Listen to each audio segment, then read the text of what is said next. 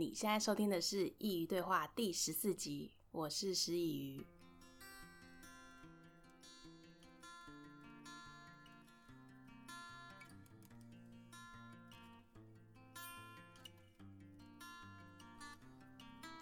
你觉得自己的爱情故事很无趣吗？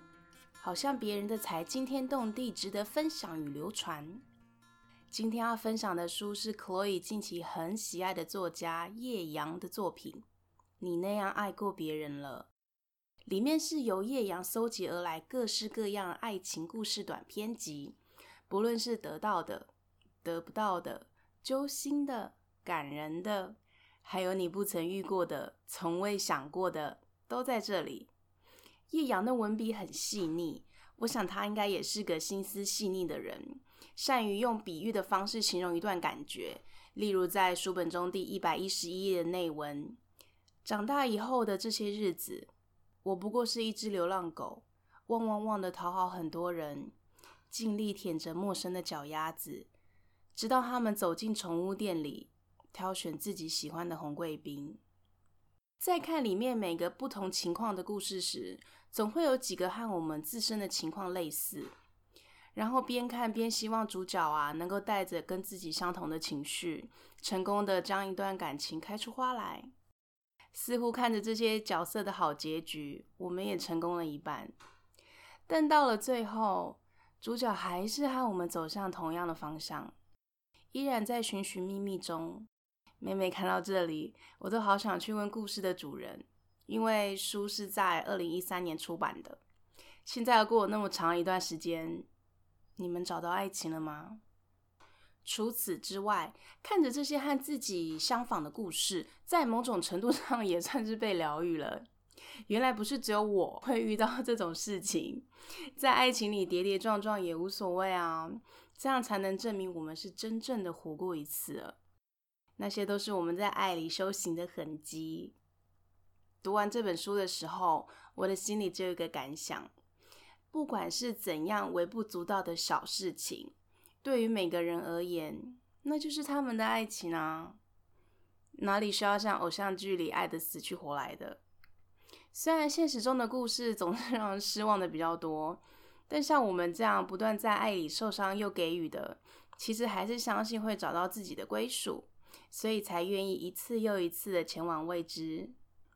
接下来我一样要分享几篇在书本中我印象深刻的故事，但因为真的太多都想分享了，所以我强烈的建议，如果听完以下几则故事还觉得不过瘾，非常推荐你们带本回家，窝在沙发上细细阅读，或许那些和你一样的故事。在开始之前，我要先说明一下分享的方式。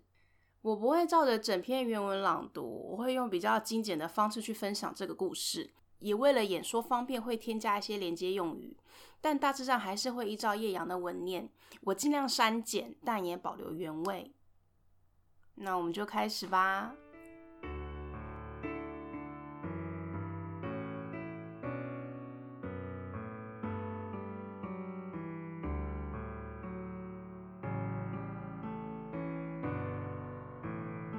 则故事就是与书本同名的篇章，你那样爱过别人了，节自书中第九到十五页。穿着体面的他，今年刚满三十岁，跟别人没有什么不同。刚踏入社会时，他曾经轰轰烈烈地爱过一个女人，那女人比他大五岁，有一张清秀的脸，偏瘦的身体，复杂的个性。他无可避免地被那样的条件深深吸引住，他热切地追求她，把自己摆在一个很卑微的位置。然而，这样的一厢情愿终究没有成功。当时在酒吧里，他喝得微醺才敢表明心意，但女人比谁都清醒。抱歉这样对你回复，不过我对感情没有向往。女人用惋惜的口气说话。坦白说，我到了这个年纪，各式各样的男人我都看过，尤其像你这种，请务必不要浪费感情在我身上了。失落感像黄昏的阳光洒满男人的身体。他吞了一口酒，装作明白似的点点头。或许他就是因此而迷人。直到他满了三十岁，家人的急切询问跟自己的空白，让他明显焦虑了起来。坐在他隔壁有个可爱的助理，他不怎么讨厌他，于是决定往前走。他们交往了五个月，有一天在茶水间，女孩说：“对不起，我们不能在这样的关系下继续假装幸福的生活。我很明白，你对我好，但不是真心的。我对你是认真的。交往一年后，我想跟你结婚。我们要的东西不一样。我才二十三岁，我不要结婚，我要轰轰烈烈。”纯粹浓烈的爱情啊！很可惜，你不是这样的对象。我也可以那样对你，我知道该怎么做。男人强调着，他真的懂什么叫做爱情。你很明显的那样爱过别人了。女孩擦掉眼泪，侧过身来准备离开。对男人来说，这种事只有一次，你明白吗？男人点点头。不过五个月的约会，女孩已经把他看得透彻了。终归，他又独身一人。夜晚不工作的时候，他去酒吧喝酒寻欢。因为提供不了纯粹浓烈的爱情服务，他换女伴的速度开始加快。他们来来去去，甜蜜的拥抱亲吻，共同迎接陌生的第二天早晨。寂寞躺在他的左边。后来他听说，那个让他轰轰烈烈爱着的女人，是某个老板长期持有的第三者。他们的关系在五年后被发现。他离开原来的公司，一切都结束了。不晓得为什么，他为她感到难过。当年女人对他那样冷淡，其实自己也是热心的爱着别人，跟他一样得不到全部啊。平心而论，这世界是借用某种诡异的方式。相当平衡的运作着。最近连酒吧都吸引不了他的注意，那些凑过来甜笑的女孩，仗着自己年轻，胆大包天。请务必不要浪费情感在我身上了。他坐在角落，客气地跟那些主动搭讪的女孩说。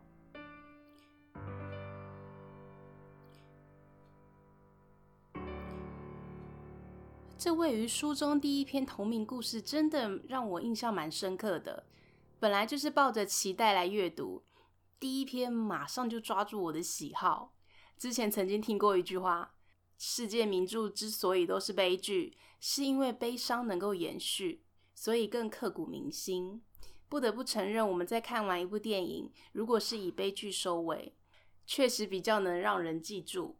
之前看过一部由刘亦菲与宋承宪主演的电影《第三种爱情》，描述关于爱情有三种状态，分别是合法、非法、无法。而像这样相爱却无法相在的剧情，就让人非常揪心了。接下来我要再分享一篇书中的故事，是书中第九十四到一百零一页，篇名《我爱他爱得很冲动》。如果你对爱情很失望，一定要听好接下来的故事。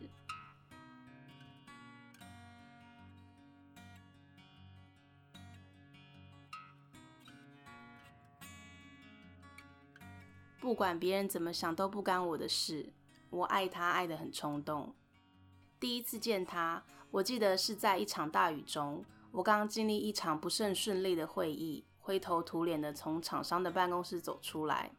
迎在我面前的是一场毫不客气的大雨。他冒着雨，穿着轻便，站在卸货区的地方指挥工人搬东西，看起来很年轻。困在屋檐底下的我，这才发现自己手机没电了。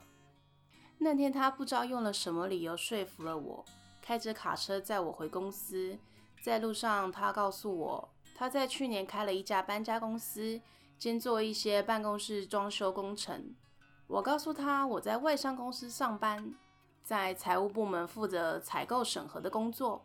我很怀疑他听不听得懂。一个机缘下，我打了电话给他，请他来公司估价。刚开始当朋友时，我觉得很新鲜。他跟我在工作上遇到人都不同。后来在一起时，我花了相当多的时间理解彼此，那过程挺愉快的。大部分的时候，我们在国道上开着他的大卡车跑来跑去，在卡车里，他喜欢放很吵的音乐，随着节奏动来动去。我把高跟鞋脱掉，椅子倾斜，双脚抬高，交叉放在窗边。他不觉得我奇怪，我也不觉得他奇怪。遇到熟悉的歌曲时，我们就一同扯开嗓子，哇哇大叫的唱着。我为什么会爱上他啊？这个问题我问了自己好几十遍，可能超过一百遍都有。其实我不知道该怎么解释才好。知情的朋友笑说我们两个像是迪士尼卡通里的小姐与流氓。我不觉得是这样。很多情况下，他过得比我优雅，我才是习惯逞凶砍杀的流氓。工作时我的脾气比他坏多了，就算外人看起来很奇怪，我还是要继续。我发现，在这段关系里，我一点勉强的感觉都没有。他喜欢唱歌多过说话，我喜欢他本身多过于那些所谓门当户对的男人。多方复杂的考虑是我工作上的需要，不是我在爱情观追求的主题。恋爱有很多种，而我们就这样结婚了。有时是假日，有时是夜晚，在各个海岸线、国道、休息站。我们经常漫无目的、快活开着卡车唱歌，他嚼着口香糖吹泡泡，我赤脚挂在窗边，单单这件事就能让我非常高兴。前几天有个年轻女孩问我关于爱情的想法，我告诉她，只要是两个人能够在不觉得有任何勉强的状态下，快活的相处在一起，那么这就是非常好的爱情了。我想对于这点是肯定的。冲动没关系，不相配没关系，社会怎么想也是他们的事。能够怀有不勉强的心，诚实的相爱着，从各种角度来看，这就算是非常好的爱情了。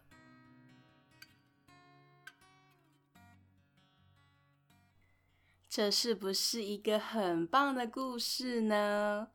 我看完之后觉得心里暖暖的。如果跟情人能够像朋友那样相处，又像恋人那样爱着，那真的是再好不过了。但其实书中比较多的是像上一篇那样带有点遗憾的故事。我在看的时候，心里是想着，原来也不是只有我在感情里跌跌撞撞，大家都是一样的。我觉得很奇妙的地方是，看完之后反而是像被鼓励了一番。似乎是 在告诉我：“嘿，别怕，在爱情的课题里，你也只是那一百万分之一。有那么多一样在爱情里受伤人和你一起分担，那你所受的伤、所承之痛，也就是那一百万分之一而已。”每次我在写读后感的时候，都觉得自己很有趣，好像总能感受到一些额外的情绪。不晓得每个读过这本书的人都是怎么想的？有和我一样被疗愈了吗？还是就只是看过而已？书中真的有太多故事无法一一分享。除了上述两篇外，我想要推荐几个也让我印象深刻的章节。希望你在看这本书的时候一定不要错过。推荐的篇名分别是第三篇，到底我们是一样的人？第八篇。曾经有这么多男人等着她。第十一篇，倒反过来活算了。第十四篇，除了他以外，女生都长得好像。以及第二十一篇，他是我的菜。第二十一篇的结局真的让我非常的难忘。这里我就先不透露了，因为我怕我破梗。因为它的篇幅比其他都稍微长了一点，一定要看到最后，我保证让你非常难忘。我现在想到还是觉得很好笑。那今天这本书的介绍就到这边了，我会把叶阳的相关资讯放在下方，喜欢他的朋友可以到他的脸书粉丝专业和博客来逛逛哦。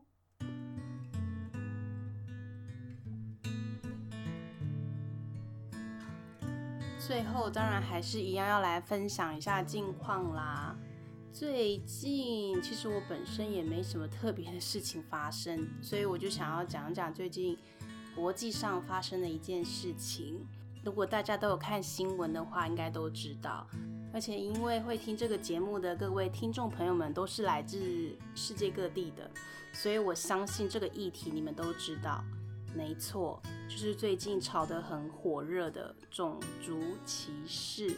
关于种族歧视，我想说的是，哦、因为我们是华人，其实走在白人的世界里，种族歧视对我们而言也不是什么新鲜事了。但是相较之下，或许黑人他们从一开始就是一直在种族歧视的氛围下。成长长大的，而不像我们是到了可能欧洲啊、美洲，我们才会遇到被种族歧视这件事情。所以他们在某种程度上生活是比我们都辛苦得多。因为我们如果待在我们自己华人世界，我们当然就不会受到种族歧视了。但是因为他们因为移民啊。或是难民啊之类，他们不得已只好离开他们原本的国家，到一个新的世界去生存。我觉得种族歧视这件事情呢，其实每个人都有，只是看你是怎么样去表现它，只是看你的多寡。我也曾经在打工度假的时候遇到种族歧视的事情啊，嗯，其实还不少。其实当下遇到的时候是蛮，其实是蛮害怕的。就没有办法相信这种事情居然会发生在我身上。现在都什么年代了，但还是有啊。你没有办法控制其他人的想法，你也没有办法去控制其他人不要做出任何攻击性的行为。我确实那时候也有遇到一些稍微具有攻击性的行为，虽然不会危害到我的生命。但确实已经让我开始害怕那些地方，呃，我就不说什么地方，我没有想要挑起一个战争，这样说合理吗？遇到的时候，你只能告诉自己，哦，好，那我就不要太在意这些事情，因为也不是每个人都会这样对你。当然，保护好自己是你的责任，所以我们遇到的时候，其实。就只能自求多福。当然，像是新闻上演变那个事情，真的真的是非常的严重。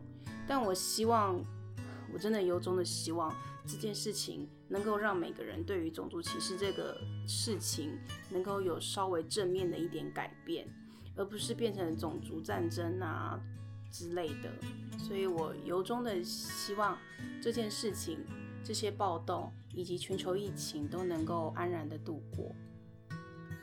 然后，如果你是在海外的华人，我也非常的希望你能够在这次的暴动中平安脱身。有的时候，那些暴动者其实会不分青红皂白。我也期望你们在你们生活的地方都能够平平安安的、开开心心的，不要生活在恐惧之中。这就是我今天想要跟大家分享的。那下一集。我要分享一个关于“我是为你好”这件事情。我相信在很多生活中一定都有听过这句话。我觉得是我非常讨厌的一句话，所以下一集我就要来好好跟你分享为什么我不喜欢这句话，还有我觉得它在背后的任何意义。如果你常常因为这句话而限制你的行动，千万不要错过下一集的节目。如果你觉得我的内容有帮助到你，也希望你能分享给你认为需要的朋友，一起来收听。如果你喜欢我的频道，也希望你能帮我上 iTunes 留言打星，让我知道你们的改变。感谢你的收听，我们下次见。